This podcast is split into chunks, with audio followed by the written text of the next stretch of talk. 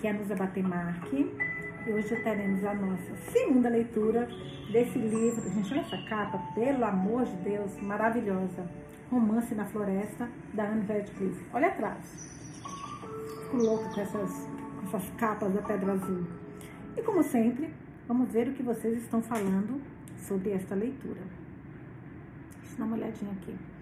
Eu perguntei o que acharam dessa minha primeira leitura. Meu, olha, eu errei aqui. Meu deixou curiosa. Eita, Vanusa, que erro. Não tinha visto, gente. E pior que depois você deixa a resposta, eu nem posso mudar. Então, por favor, não me critique. Ai, meu Deus, não posso nem falar que foi erro de ortografia. Deve ter escrito sem óculos. Adoro fazer isso. Eu não enxergo nada, né? Me deixou curiosa, não meu deixou curiosa. Me deixou curiosa para o que vem por aí. E vocês, o que acharam? Vamos lá. A Luísa Brainer. Olá, querida Nusa. Estou achando boa a nossa primeira leitura. Expectativa em alta e estou me familiarizando com os personagens. Obrigada. Que é aquela parte que, meu, não adianta. Isso nisso a gente fica perdidinho. A Nara de Almeida. Confesso que não curti muito esse estilo. Não sei se são as palavras rebuscadas ou o estilo. Espero que mude minha opinião e que seja uma leitura incrível. De forma geral, os clássicos, principalmente esses de 1700 e pouquinho, assim, eles são muito rebuscados mesmo. Tem umas partes até que tem alguns livros que eu até me, eu falo, me cansa um pouco. Esse, isso não aconteceu, não tô achando. É, essa autora, até vi pelos outros livros dela, ela não vai muito por essa linha. Mas sim, é mais rebuscado, até por ser uma leitura clássica. Mas eu acho legal, não desiste não, Nara. Às vezes a gente tem que sair da, da nossa zona de conforto. Acho que você vai gostar desse livro. Tentar, pelo menos. Vamos tentar, né? Que você goste.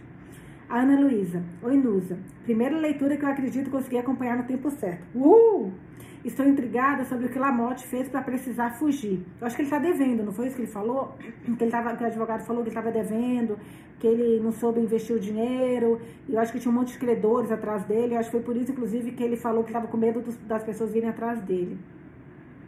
E o Pete, coitado, sempre se perdendo com o caminho. é verdade. A Carolina Marques. Oi, Nuz, estou curiosa para saber da história da Adeline. Eu também. Acho que vem coisa boa por aí. Cara, eu fiquei com uma sensação boa nessa primeira leitura. Oi, Nu linda, Cida Faria. Olha que linda, gente. Cida Farias, desculpa. Amei um romance na Sicília e já me apaixonei pelo episódio de hoje. Cara, eu também. O capítulo de ontem. Quanto mistério. Ansiosa pelos próximos episódios. Obrigada por nos presentear com vários gêneros literários. Você é luz. Nossa, eu amei essa mensagem, me deixou muito feliz a Elisa Fazin. Me senti um pouco como na Ara, mas depois fui ficando interessada. Quem é ela? O que aconteceu? Será que ela está grávida? naquela época, estar tá grávida, minha filha, era morte, viu? Era a melhor morte. Estou cheia de perguntas, viu? Emoji de... A, Lu, a Luciana Peixe. Oi, Nuzi, meninas. Muito bom estarmos juntas em mais uma leitura. Já quero saber o mistério que ronda Adeline e o senhor Lamotte. Lamotte meio que se encantou, e o senhor Lamotte meio que se encantou por ela. Uma pergunta, né? Isso é adequado? Ele tem esposa? Viajou? Então, ele tem esposa, que é aquela mulher que tá dando a maior atenção para ela. Eu acho, eu não vi uma, uma, uma admiração de paquera, de flerte. Eu vi sim uma admiração pela beleza, pela delicadeza, mas eu acho, eu acho que ele não tá indo por esse lado. Mas vamos ver, né? O Pedro Silva, adoro Pedro.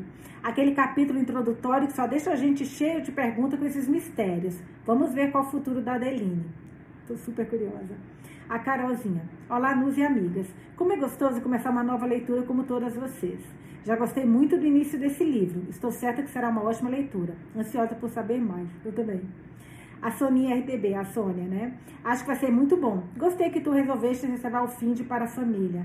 Então, eu, eu tava eu até fiquei, pensei muito sobre isso, porque na verdade eu amo as nossas leituras no final de semana, não é tanto tempo, mas isso estava acabando me.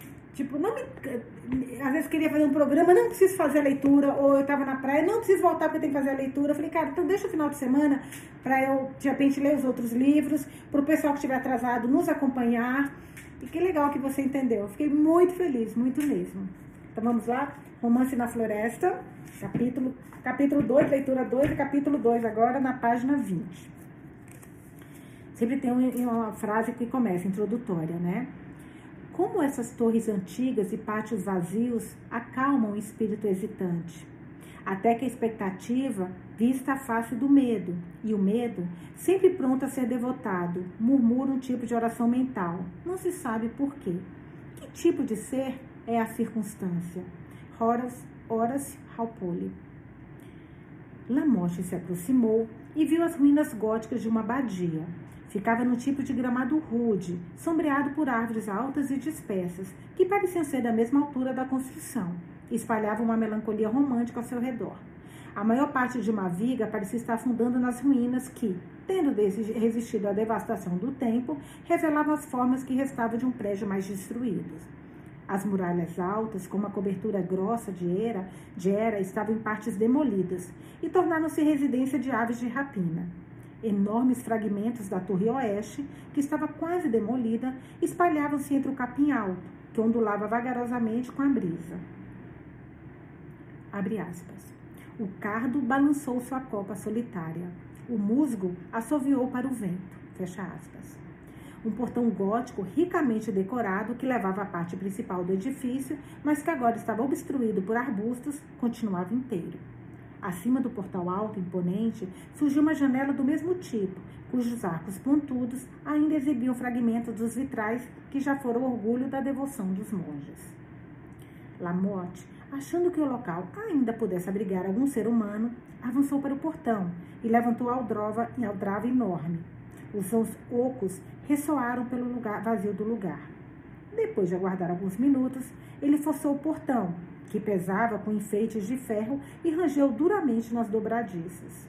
Então, entrou no que parecia ter sido a capela da abadia, onde o hino da devoção uma vez foi entoado e a lágrima da penitência uma vez fora derramada. Ruídos que agora só podiam ser relembrados pela imaginação lágrimas de penitência, que há muito foram reparados pelo destino. Lamotte fez uma pausa, pois sentiu uma sensação de sublimidade, transformando-se em terror, uma mistura de perplexidade e deslumbramento. Examinou a vastidão do local e, ao contemplar suas ruínas, a fantasia levou a tempos passados. E estas paredes, falou ele, onde uma vez a superstição espreitava, e a austeridade previa um purgatório terreno, agora tremem sobre os restos mortais daqueles que as ergueram. A escuridão profunda agora lembrava Lamotte que ele não tinha tempo a perder, mas a curiosidade instigava-o a explorar mais além, e ele obedeceu ao impulso. Enquanto andava pelo chão quebrado, o som dos seus passos ecoava pelo lugar e parecia as vozes dos mortos, reprovando o mortal sacrilégio, sacrílego que ousava perturbar seus arredores. Da capela, ele passou para a nave da grande igreja, onde uma janela mais preservada que o resto abria-se para uma ampla vista da floresta, e através desta via-se as cores ricas do anoitecer derretendo-se em gradações imperceptíveis no cinza solene da atmosfera suspensa. Os morros escuros, cujos contornos apareciam distintos contra o brilho vívido do horizonte, fechavam as perspectivas a perspectiva.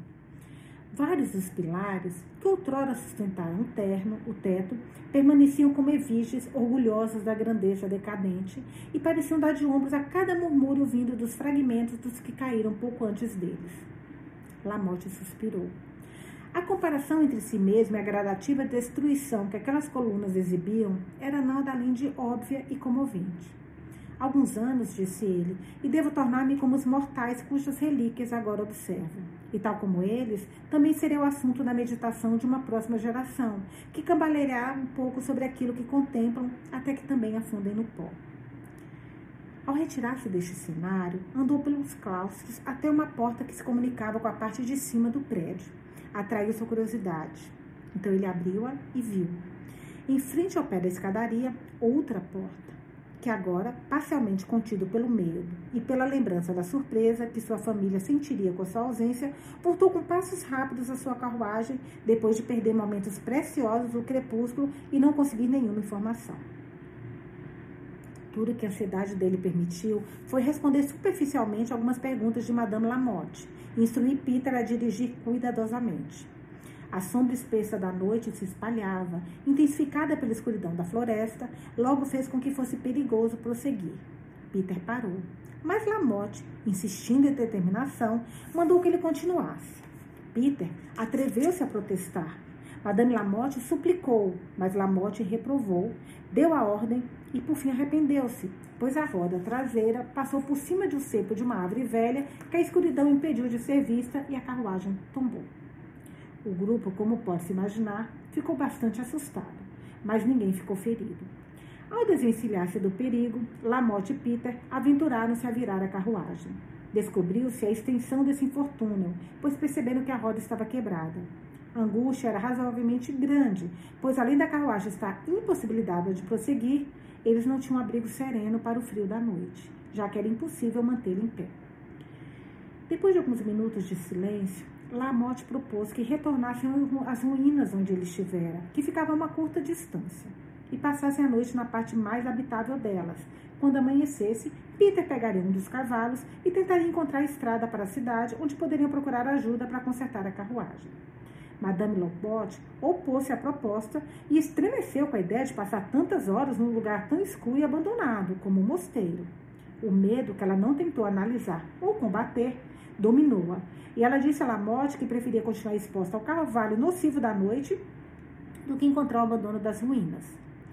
Lamotte, a princípio, sentiu a mesma relutância para voltar ao local, mas contendo os próprios sentimentos, decidiu não ceder ao da esposa. Com os cavalos soltos da carruagem, o grupo dirigiu-se ao edifício. Enquanto percorria o caminho, Peter, que se seguia, acendeu uma lamparina e eles entraram nas ruínas com chamas em varas que coletaram. Os raios espaciais lançados através do prédio tornavam o abandono mais solene, enquanto a escuridão da maior parte aumentava sua sublimidade e levantava impressões de cenas de horror. Adeline, que até então estivera em silêncio, produziu uma exclamação de admiração misturada ao medo. Um tipo de pavor agradável aflorou em seu peito e encheu sua alma. Lágrimas brotaram dos seus olhos. Ela desejava, ao mesmo tempo que temia, continuar. Ela pegou os braços de Lamotte e o olhou com uma interrogação hesitante. Ele abriu a porta do salão e todos entraram. Estava tudo escondido no escuro. Vamos ficar aqui, pediu a Madame Lamotte. Eu não vou mais além. Lamotte apontou para o teto quebrado e continuou, quando foi interrompido por um barulho incomum no salão, deixando todos em silêncio. Era um silêncio de pavor. Madame Lamotte falou primeiro. Vamos embora deste lugar, disse ela. Qualquer perigo é preferível a essa sensação que agora me oprime. Vamos embora imediatamente. A calma voltou por algum tempo. Lamotte, envergonhado pelo medo que involuntariamente o traiu, decidiu fingir uma ousadia que não sentia e ridicularizou o temor da madame, insistindo em continuar. Forçado então a concordar, a senhora atravessou o salão com passos trêmulos até chegar a um corredor estreito. Como as varas de Pita estavam quase apagadas, esperaram ali enquanto ele saía em busca de mais.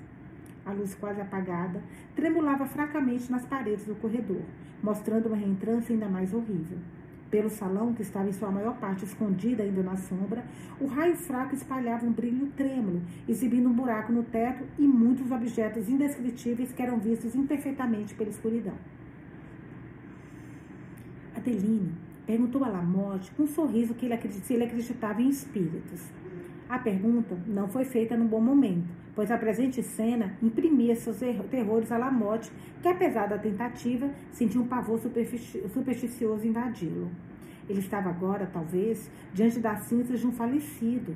Se alguma vez espíritos tivessem permissão de revistar a terra, parecia ser a hora e o local mais apropriado para as aparições. Lamotte permaneceu quieto. E Adeline disse: Se eu fosse supersticiosa, ela foi interrompida pela volta do barulho que há pouco tinham ouvido. Parecia vir do corredor abaixo, e como estavam na entrada dele, todos os corações palpitaram. Continuavam, continuaram ouvindo em silêncio. Um novo temor tomou conta de Lamotte, que indagou se seria seguro prosseguir, pois o ruído poderia ser de algum bandido. Peter chegou com uma tocha, mas a madame recusou-se a entrar no corredor. Lá, Morte também não era muito, lá, também não era muito seguro. Mas Peter, cuja curiosidade superava o medo, ofereceu seus serviços prontamente. Depois de hesitar, Lamotte permitiu que o rapaz fosse e ficou na entrada, esperando o resultado da busca. A extensão do corredor logo impediu que Peter fosse visto, e os ecos dos seus passos misturaram-se com o ruído que vinha da estrada, ficando cada vez mais fracos até que silenciaram. Lamotte então gritou por Peter, mas não ouviu resposta. Por fim, ouviu o som de passos distantes e Peter logo apareceu, ofegante e pálido de medo. Quando estava a uma distância que pudesse ser ouvido por Lamotte, ele gritou: Por favor, meu senhor, acabei com elas, mas foi difícil. Achei que estivesse lutando com o diabo. De que, do que você está falando? perguntou Lamotte. Nada mais que corujas e gralhas no fim das contas, continuou Peter. Mas a tocha trouxe todas para perto da minha cabeça, que a princípio, e que é para mim perto da minha cabeça, e elas fizeram um barulho tão confuso batendo as asas, que a princípio achei que estivesse sendo atingido por uma legião de demônios. Já tirei todos de lá. Mestre, o senhor não precisa mais ter medo de nada agora. Lamotte podia dispensar a última parte da sentença que levantava uma suspeita contra sua coragem. E para recuperar um pouco da sua reputação, decidiu continuar pelo corredor. Agora, eles caminhavam com vivacidade, pois, conforme dissera Peter, não precisavam ter medo de nada. O corredor levava uma área ampla e em um dos lados, depois de uma série de claustros, a torre oeste aparecia. Assim como a parte de cima do edifício, o outro lado se abria para o bosque. Lamotte abriu caminho até a porta da torre, que agora ele percebia ser a mesma por onde entrara antes. Mas encontrou certa dificuldade em avançar, pois a tocha que Peter carregava fornecia somente uma iluminação fraca e a área estava tomada por amoreiras silvestres e ortigas. Ao destrancar a porta, o aspecto deplorável do lugar reacendeu o medo de Madame Lamotte e arrancou de Adeline a pergunta para onde estavam indo. Peter segurou a tocha para mostrar a escadaria estreita que circundava a torre, mas Lamotte, observando o segundo andar, puxou os trincos enferrujados e entrou no espaço, aposento espaçoso que, por sua escada e condição, evidentemente era de uma data muito mais recente do que outra parte da estrutura. Embora ainda estivesse abandonado, estava menos danificado pelo tempo. As paredes eram úmidas, mas não destruídas, e os vidros ainda estavam firmes nas janelas. Eles passaram por vários aposentos parecidos com o primeiro que viram e demonstraram surpresa com a aparência incongruente dessa parte do edifício com as paredes mofadas que deixaram para trás. Estes aposentos os levaram a um corredor sinuoso, que recebia luz e ar por cavidades estreitas localizadas no alto da parede, e que, por fim, estavam fechadas por uma porta com barras de ferro. Após abrirem com uma certa dificuldade, entraram num cômodo abobadado. Lamotte examinou com um olhar escrutinador, e tentou imaginar o motivo de ser protegido por uma porta tão reforçada, mas pouco viu do lado de dentro para esclarecer sua curiosidade. O cômodo parecia ter sido construído numa época mais moderna, num plano gótico. Adeline, Adeline aproximou-se de uma janela grande, que formava um tipo de reentrância elevada por um degrau acima do nível do piso. Ela comentou com Lamotte que todo o chão era coberto com mosaicos, o que trouxe a observação de que o estilo deste aposento não era unicamente gótico. Ele passou por uma porta que ficava do lado oposto do cômodo e, ao destrancá-la, encontrou, encontrou-se no salão pela qual entraram no prédio. Ele agora percebeu que a escuridão escondia uma escadaria em espiral, que conduzia uma galeria na parte de cima e que, na sua presente condição, parecia ter sido construída com a parte mais nova do prédio, embora isso também afetasse o estilo de arquitetura gótica. Lamotte quase não duvidava de que essa escadaria levasse aos aposentos que já tinham passado e hesitou em explorá-los, explorá-los devido às súplicas da madame, que, cansada demais, o convencera a não prosseguir. Depois de decidirem quais cômodos poderiam passar a noite, resolveram voltar para aquele por onde entraram. Acenderam uma lareira, que provavelmente não emanava o calor da hospitalidade fazia muitos anos. Quando Peter espalhou os alimentos do que trouxe da carruagem, Lamotte e sua família, em volta do fogo, dividiram a refeição que a fome e o cansaço tornaram deliciosa. Apreensão, pouco a pouco, deu lugar à confiança, pois agora encontrava-se no abrigo meio que humano e puderam rir dos seus medos. Mas sempre que uma rajada de vento sacudia a porta, Adelina estremecia e lançava um olhar temeroso ao seu redor. Eles continuaram a rir e a conversar. Alegremente por algum tempo, ainda assim era uma alegria efêmera, se não afetada, pois uma sensação de acontecimentos peculiares e tristes invadiam suas memórias e os atirava numa limpidez e num silêncio pesativo, pensativo. Adeline sentiu o desamparo de sua condição com energia, refletia sobre seu passado com estarrecimento e previa o futuro com temor. Encontrava-se completamente dependente de estranhos, sem pedir nada além de que a angústia exigia da compaixão comum entre os seres. Os suspiros enchiam seu coração e uma lágrima teimava aparecer em seus olhos, mas ela tratou de escondê-la. A dor atraiu em seu rosto, que ela pensava ser ingratidão revelar. Lamotte, por fim, quebrou aquele silêncio meditativo, pedindo que o fogo fosse alimentado para passarem a noite e que a porta fosse trancada com pedras grandes colocadas contra ela, pois não havia outro meio de trancá-la. Parecia uma precaução necessária. A todo instante ocorria a Lamotte que aquela construção aparentemente esquecida poderia ser um refúgio para os bandidos. Ali estava um abandono para escondê-los e uma floresta selvagem extensa para ajudar os planos de rapina e para confundir com labirintos. Aqueles que fossem corajosos o bastante para se aventurar. Tais medos, entretanto, ele escondeu, poupando seus acompanhantes de uma parte do desconforto que causariam. Peter recebeu ordens para observar a porta e, depois de mexer na lenha para avivar o fogo, o solitário grupo espalhou-se em torno dele e buscou no sono e esquecimento da preocupação. A noite passou sem perturbações. Adeline conseguiu dormir, mas sonhos agitados pairaram diante de sua fantasia, fazendo com que ela acordasse muito cedo. A lembrança do seu sofrimento aparecia em sua mente, e cedendo à pressão, suas lágrimas caíam silenciosas e rápidas. Sem tentar segurá-las, a jovem foi até a janela que dava para uma parte aberta da floresta. Tudo estava escuro e silencioso, e ela ficou ali algum tempo observando a cena sombria. Os primeiros tons da manhã começaram a aparecer no horizonte, fugindo da escuridão. Tão puros, tão finos, tão etéreos. Parecia que o paraíso se abria. As névoas espessas rolavam para o oeste, enquanto os tons claros ganhavam força, aumentando a escuridão daquela parte do hemisfério, envolvendo as formas do campo abaixo. Enquanto isso, no leste, as nuances tornavam-se mais vívidas, atirando esplendor trêmulo à distância, até que um brilho róseo incendiou todas as partes do paraíso, anunciando o nascer do sol. Inicialmente, uma linha fina, resplandecente, emergiu no horizonte que, expandindo-se rapidamente, deixou o sol aparecer em toda a sua glória, revelando a completa face da natureza, vivificando, toda, vivificando desculpa, todas as cores da paisagem e borrifando com brilhos a terra orvalhada. A reação leve e suave dos pássaros, acordados pelos raios da manhã, agora quebrava o silêncio da hora. O trinado calmo aumentava gradativamente até que explodiu no coro de alegria universal. O coração de Adeline encheu-se de gratidão e louvor. A cena diante dela aliviou sua mente e elevou seus pensamentos ao grande autor da natureza. Ela então fez uma oração involuntária. Pai da bondade, que fizeste esse cenário glorioso, eu me entrego em tuas mãos. Amparai-me nas minhas dores do presente e protegei-me do mal no futuro. Confiando assim na benevolência de Deus, enxugou as lágrimas dos seus olhos, enquanto a doce união da consciência e da contemplação recompensavam sua confiança. Sua mente, afastando os sentimentos que oprimiam recentemente, ficou tranquila e composta. A Lamotte acordou logo em seguida, e Peter preparou a partida de expedição. Ao montar seu cavalo, o criado disse: por favor, mestre, acho melhor não procurarmos outro refúgio até que as coisas melhorem. Ninguém pensará em nos procurar aqui. E quando se vê o lugar à luz do dia, não é tão ruim. Apenas alguns remédios o deixaria bem confortável. Lamotte não respondeu, mas ponderou as palavras de Peter. Durante momentos à noite, quando a ansiedade, a ansiedade insistia em acordá-lo, vinha-lhe a mesma ideia. Esconder-se era sua única segurança, e este local lhe garantia isso.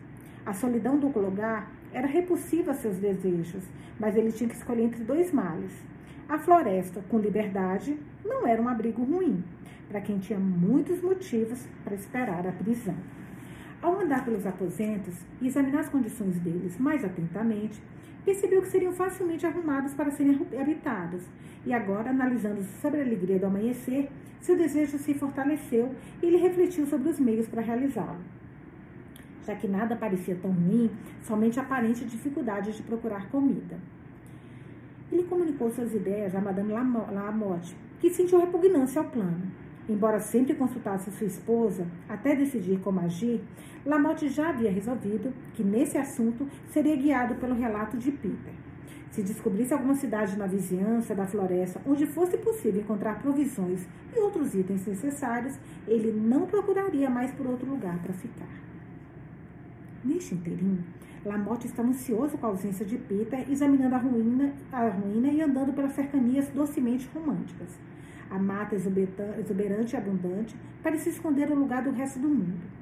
Com frequência, uma vista natural dava uma visão do campo cercada por colinas, que à distância sumiu no horizonte azul. Um riacho, no curso variado e sonoro, cortava o gramado onde ficava a abadia. Aquele subiu levemente entre as sombras, alimentando as flores que desabrochavam em seus bancos, espalhando o frescor do orvalho. Naquele dia, espalhava-se em larga extensão, refletindo o cenário silvestre, e um certo selva e um cervo selvagem saboreava suas ondas. Lamotte observou por toda parte a profusão da caça. Os fazões mal fugiram da aproximação dele, e o cervo pastava o cervo, o cervo, né? pastava calmamente enquanto ele passava. Eles não conheciam os homens. Ao voltar para a abadia, Lamotte subiu as escadas que levavam até a torre. Quase na metade do caminho, uma porta apareceu na parede, que abriu sem resistência. No entanto, um ruído repentino do lado de dentro, acompanhado por uma nuvem de poeira, o fez voltar para trás e fechá-la rapidamente. Depois de esperar alguns minutos, ele abriu novamente e encontrou uma sala ampla da parte mais moderna do prédio. Os restos de tapeçarias pendurados aos farrapos nas paredes agora tornaram-se abrigos de aves de rapina, cujo voo repentino ao abrir a porta levantou muita poeira e causou barulho. As janelas estavam quebradas e quase sem nenhum vidro, mas ele surpreendeu-se ao notar alguns itens da mobília, como cadeiras, cujos estilo e condição, cujo estilo e condição traziam a data da sua antiguidade uma mesa de, que, de quebrada e uma grade de ferro quase toda foi consumida pela ferragem, ferrugem. ferragem. Do lado oposto da sala havia uma porta que levava a outro cômodo, proporcional ao primeiro, mas ornamentado com arras, que de alguma forma estava menos destruído. Em um canto havia uma pequena cabeceira da cama e algumas cadeiras quebradas, colocadas em volta das paredes. Lamotte examinou com uma mistura de espanto e curiosidade. Que estranho! exclamou ele. Que estes cômodos, somente estes, carreguem marcas de abandono. Talvez algum andarilho miserável, tal como eu, tenha buscado refúgio do mundo que o perseguia, e aqui, talvez, deixar o fardo da existência. Talvez também eu siga seus passos para misturar meu pó ao dele. Virou-se subitamente quando estava prestes a sair do quarto, notou uma pequena porta perto da cama. Ela dava num quarto menor, iluminado por uma janelinha. Estava nas mesmas condições dos outros por onde passara, exceto de que estava desprovido até mesmo de restos de móveis. Ao avançar, achou que uma parte do chão havia tremido debaixo dos seus pés. Examinando, encontrou um alçapão. A curiosidade fez com que continuasse explorando, e com certa dificuldade ele o abriu. Revelou-se uma escadaria que acabava na escuridão. Lamotte desceu alguns degraus, mas, como não estava disposto a confiar no abismo, mas como não estava disposta. Gente, peraí, não era. Eu achei que fosse Lamotte um homem. Ah, mas tudo isso é. Quando falou. Eu estava achando que era um homem, juro por Deus, que estava examinando tudo. Até porque a mulher tá morrendo de medo. Mas aqui. Ah. Não, ele fechou o sapão e deixou aqueles aposentos. Não. É ele, não é ele mesmo. Desculpa, gente. Sei lá por que, eu achei. Eu achei que tivesse falado mulher, mas vamos lá. Mas é ele mesmo. Ele o abriu. Revelou-se uma escadaria que acabava na escuridão. Lamotte desceu alguns degraus, mas como não estava, como não estava disposta, que foi erro então da tradução, como não estava disposto, foi isso que ele confundiu, a confiar no abismo, e depois de imaginar para que aquilo fora construído secretamente, ele fechou o alçapão e deixou aqueles aposentos. A escadaria na torre estava tão destruída que nem ele tentou subi-la. Então, retornou ao salão e, pela escadaria em espiral que observava na noite anterior, encontrou a galeria e outros apartamentos totalmente vazios, muito parecidos com os da parte de baixo. Ele conversou novamente com Madame de Lamotte a respeito da abadia, mas ela tentou tudo o que podia para dissuadi-lo do seu propósito. Admitiu a segurança solitária do lugar, mas alegou que poderia encontrar outros lugares igualmente bem adaptados para um esconderijo e com mais conforto. Disto, Lamotte duvidava. Ademais, havia abundância de caça na floresta, o que definitivamente garantiria diversão e comida. Uma oportunidade, considerando seu pouco dinheiro, que eu pensei nisso também. Como é que eles vão comprar provimentos se estão fugindo sem dinheiro, né? Sem dinheiro nenhum. Uma oportunidade, considerando seu pouco dinheiro, que de forma alguma poderia ser subestimada. e ele permitiu que sua mente se demorasse tanto no assunto a ponto de tornar-se seu assunto favorito. Com uma ansiedade silenciosa, Adeline ouvia a conversa e aguardava o relato de Peter. A manhã passou, mas Peter não retornou. O restante do grupo solitário pegou sua parte da provisão para o jantar, que felizmente haviam trazido, e depois caminhou pelo bosque. Adeline, que nunca deixava que algo bom passasse despercebido, porque sempre vinha acompanhado de algum mal, esqueceu o abandono da abadia por um instante com a beleza da vista adjacente. Os matizes agradáveis acalmaram seu coração e a variedade de formas de paisagem surpreenderam sua imaginação. Ela quase achou que poderia ser contente vivendo ali, poderia ser contente vivendo ali. Não tem família não, gente? Pelo amor de Deus, lugar para voltar? Bom, vamos ver, né? A gente vai conhecer mais a história dela. Começou a ter interesse nos assuntos de seus companheiros, principalmente por Madame Lamotte. Sentiu a emoção carinhosa da gratidão e da afeição. A tarde se foi e eles voltaram para a abadia. Peter ainda estava ausente, o que causava surpresa e apreensão. A aproximação do anoitecer também lançou tristeza nas esperanças dos andarilhos. Outra noite se passaria sobre as mesmas circunstâncias desamparadas como a anterior. E, o que era ainda pior, com um estoque de provisões muito escasso. A coragem de Madame Lamotte agora a abandonara totalmente e ela chorava de amargura. O coração de Adeline estava tão triste quanto o de Madame, mas ela reuniu seus ânimos desfalecidos e dava seu primeiro exemplo de bondade ao tentar reanimar sua amiga. A Lamotte, inquieto e nervoso, deixou a abadia e seguiu sozinho pelo caminho que Peter devia ter tomado. Não tinha ido muito longe quando encontrou ou, ou encontrou Peter né, entre as árvores, conduzindo seu cavalo. Quais são as notícias, Peter? indagou Lamotte. Peter apareceu ofegante e não disse uma palavra até que Lamotte repetiu a pergunta com mais autoridade. Ai, graças a Deus, mestre, falou ele quando teve fôlego para responder. Que bom vê-lo. Achei que nunca mais voltaria. Encontrei um mundo de dificuldades. É verdade, ele se perde muito mesmo. Ai, caraca. Encontrei um mundo de dificuldades. Bem, pode contá-las agora. Deixe-me ouvir o que encontrou. Encontrei, interrompeu Peter. Sim, encontrei uma vingança. Se o senhor olhar meus braços, verá como encontraram.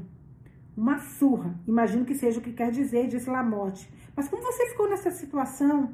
Vou contar-lhe como foi, mestre. Meu senhor sabe que aprendi um soco, que aprendi um soco de boxe com aquele inglês que vinha com seu patrão à nossa casa, não é? Certo, certo. Conte-me onde esteve. Eu mal sei, mestre e hoje levei uma boa surra. Mas como o problema não era comigo, não me importei. Ah, mas se eu encontrar com aquele danado de novo. Parece que o senhor gostou tanto da sua primeira pancada que vai querer outra, disse Lamotte. Peter agora estava assustado e tentou continuar.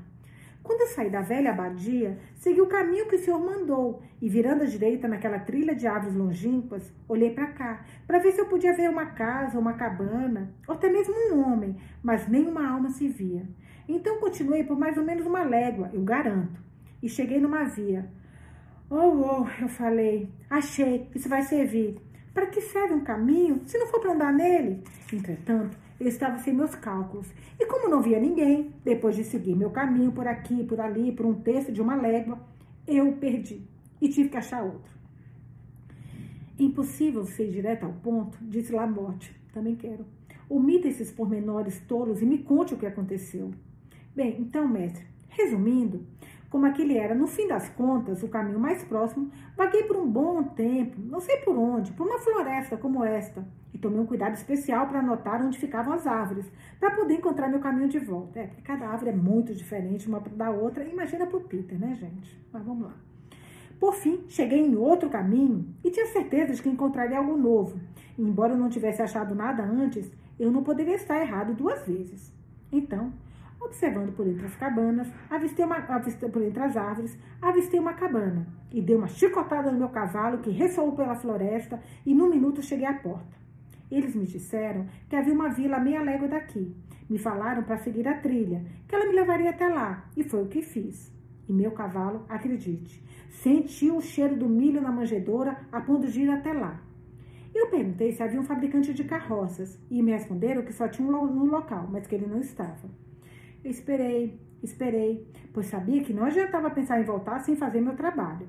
Finalmente, o homem do campo chegou do campo e eu lhe contei há tanto tempo estava esperando. Pois, como eu disse, não adianta. Isso que ele pediu um resumo, tá, gente? Não adiantava voltar sem fazer o meu trabalho.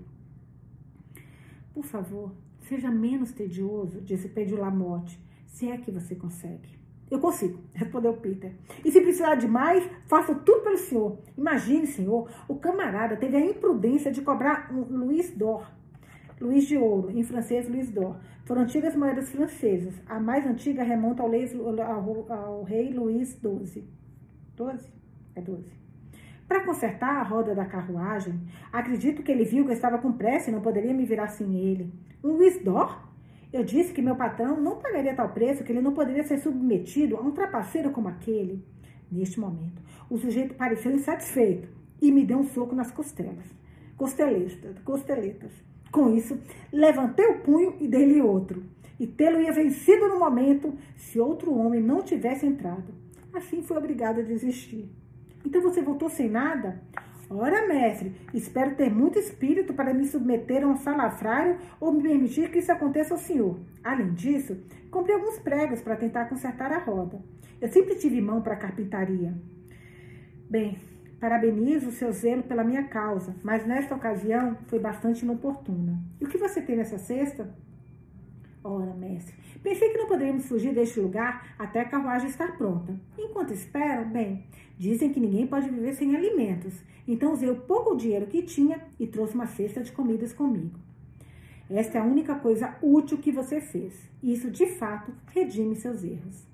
Faz bem o meu coração ouvi-lo falar, mestre. Eu sabia que estava fazendo o meu melhor o tempo todo, mas tive um trabalho árduo para encontrar o caminho de volta. E tive outro contratempo, pois o cavalo está com espinho no pé. Lamotte fez perguntas a respeito da cidade, que parecia capaz de fornecer provisões e alguns poucos móveis necessários para tornar a abadia habitável. Tal motivo quase confirmou seus planos. Por isso, ele ordenou que Peter voltasse na manhã seguinte e fizesse perguntas a respeito da abadia. Se as respostas fossem favoráveis ao seu desejo, ele encarregaria de comprar uma carroça, carroça e carregá-la com alguns móveis e itens necessários para reparar os cômodos mais novos. Peter indagou: Meu senhor deseja morar aqui? Bem, suponho que sim, pois acho que o meu senhor tomou uma decisão sábia e de acordo com a minha sugestão. Você sabe que eu disse? Bem, Peter, não é necessário repetir o que você disse. Talvez eu tenha decidido sobre o assunto anteriormente. Meu Deus, mestre, o senhor está certo. E fico feliz com isso, pois acredito que não seremos perturbados aqui, exceto pelas gralhas e corujas. Sim, sim. Eu garanto que tomarei, tornarei este lugar adequado para um rei. E quanto à cidade, pode-se conseguir qualquer coisa, tenho certeza disso. Embora eles não pensem mais nesse lugar do que na Índia ou na Inglaterra, ou qualquer outro lugar. Voltaram então para a abadia, onde Peter foi recebido com grande alegria. Mas as esperanças de sua senhora Adeline foram logo reprimidas ao saberem do seu retorno sem sucesso e ouviram seu relato da cidade. As ordens de Lamotte para Peter foram ouvidas com preocupação, quase igual pela madame e por Adeline, que ocultou seu desconforto e usou todos os seus esforços para consolar sua amiga. Entretanto, a doçura do comportamento da moça e o ar de satisfação que ela assumiu afetaram sensivelmente a madame, que descobriu uma fonte de conforto que até então ignorara. As atenções afetuosas de sua jovem amiga prometeram confortá-la na falta de outra pessoa, e sua conversa animava as horas que de outra forma seriam passadas com pesar. As observações do comportamento geral de Adeline já mostravam compreensão e um coração amável, mas ela tinha ainda mais, tinha talento.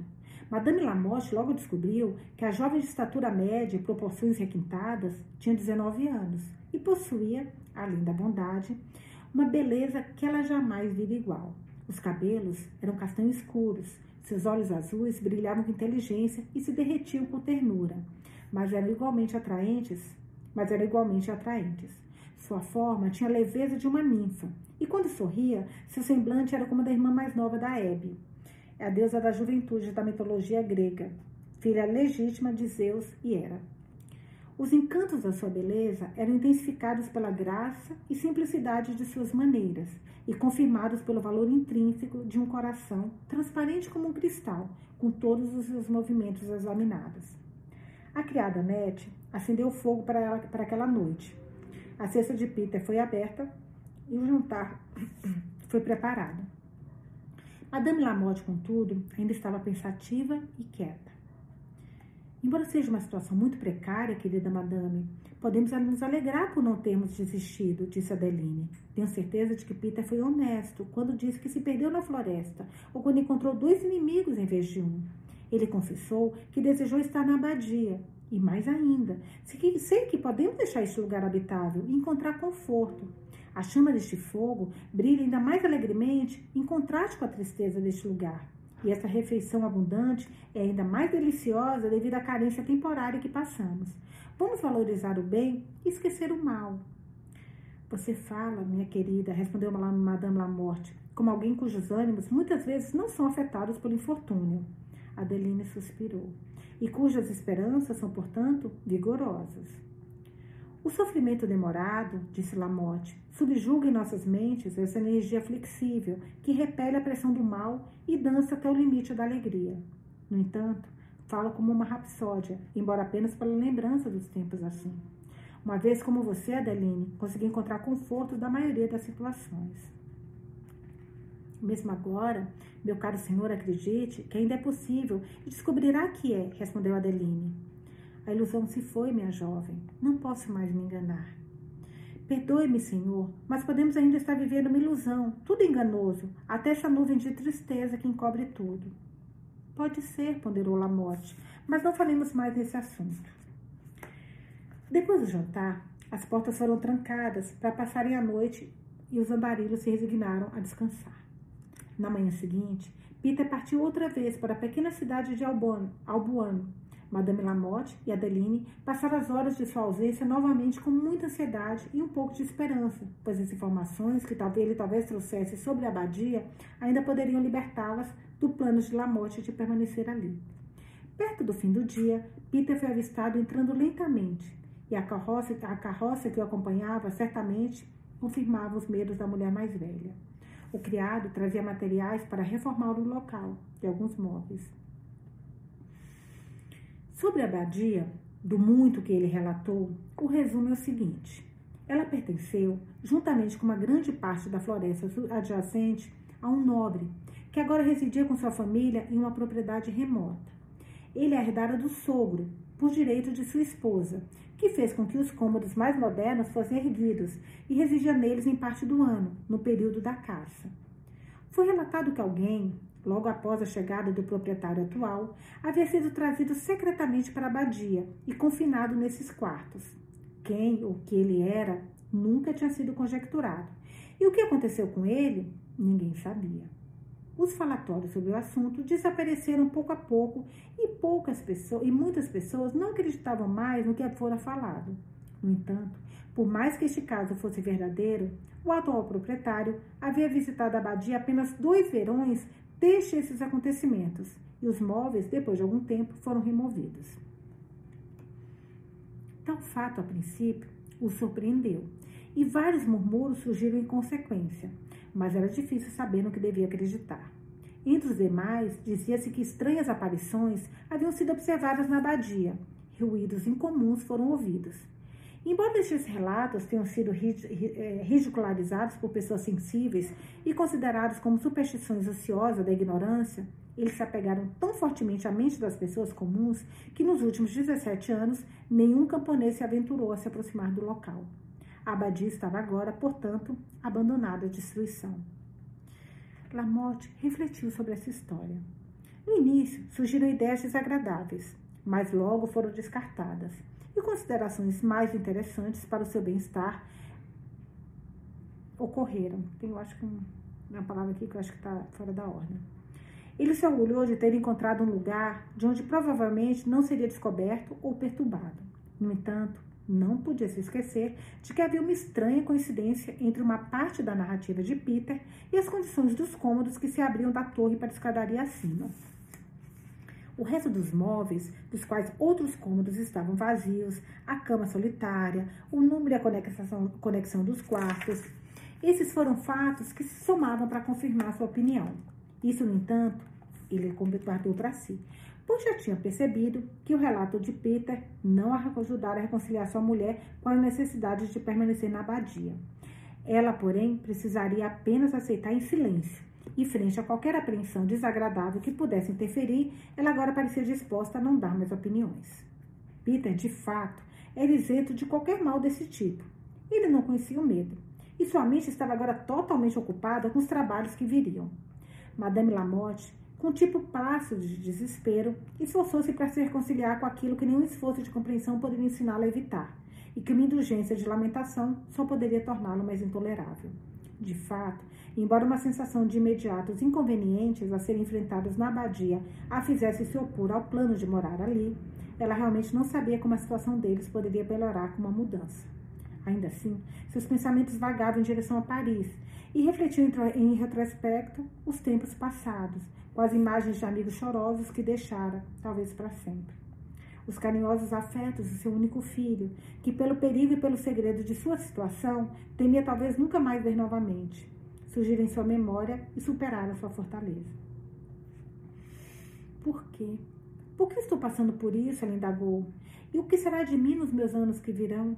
Adeline não tinha uma lembrança da alegria do passado para engrandecer a calamidade atual, nenhum amigo chorando por ela, nenhum assunto lamentável para trazer tristeza e dar um tom desesperado às suas perspectivas futuras. Ela ainda não conhecia as dores da esperança decepcionada ou as ferroadas do alto flagelo. Tinha somente uma dor que poderia ser amenizada pela paciência ou superada com suas forças. No alvorecer do dia seguinte, Peter levantou-se para trabalhar. Seguia entusiasmado. E em poucos dias, dois dos aposentos do andar de baixo foram tão melhorados que Lamotte começou a se alegrar e sua família a perceber que a situação deles não seria tão infeliz como imaginavam. Os móveis que Peter havia trazido estavam dispostos nestes quartos, um dos quais era o cômodo abobadado. Madame Lamotte mobiliou como uma sala de estar, devido à sua grande janela gótica, que descia quase até o chão, dando uma perspectiva do gramado e da paisagem pitoresca da floresta que o cercava. Desculpa, você tomar uma água. Depois de Peter ter retornado ao Wuhan para buscar mais suprimentos, todos os aposentos do andar inferior estavam em poucas semanas não apenas habitáveis, mas confortáveis. Entretanto, por serem insuficientes para a acomodação da família, um quarto no andar superior foi preparado para Deline. Era o cômodo que saía diretamente da torre e tinha janelas que davam para uma via na floresta e oferecia uma perspectiva mais extensa. A jovem preferia este aos demais por ser menos distante da família. A tapeçaria, que estava deteriorada e pendurada frouxamente nas paredes, fora pregada e parecia menos desolada. Embora a sala ainda tivesse um aspecto solene pelo espaço Desculpa. E ainda bem foi no final da leitura, tá faltando só um parágrafo. Quando vem essa, essa, essa vontade de tossir é muito ruim. E pela estreiteza das janelas, não era desconfortável.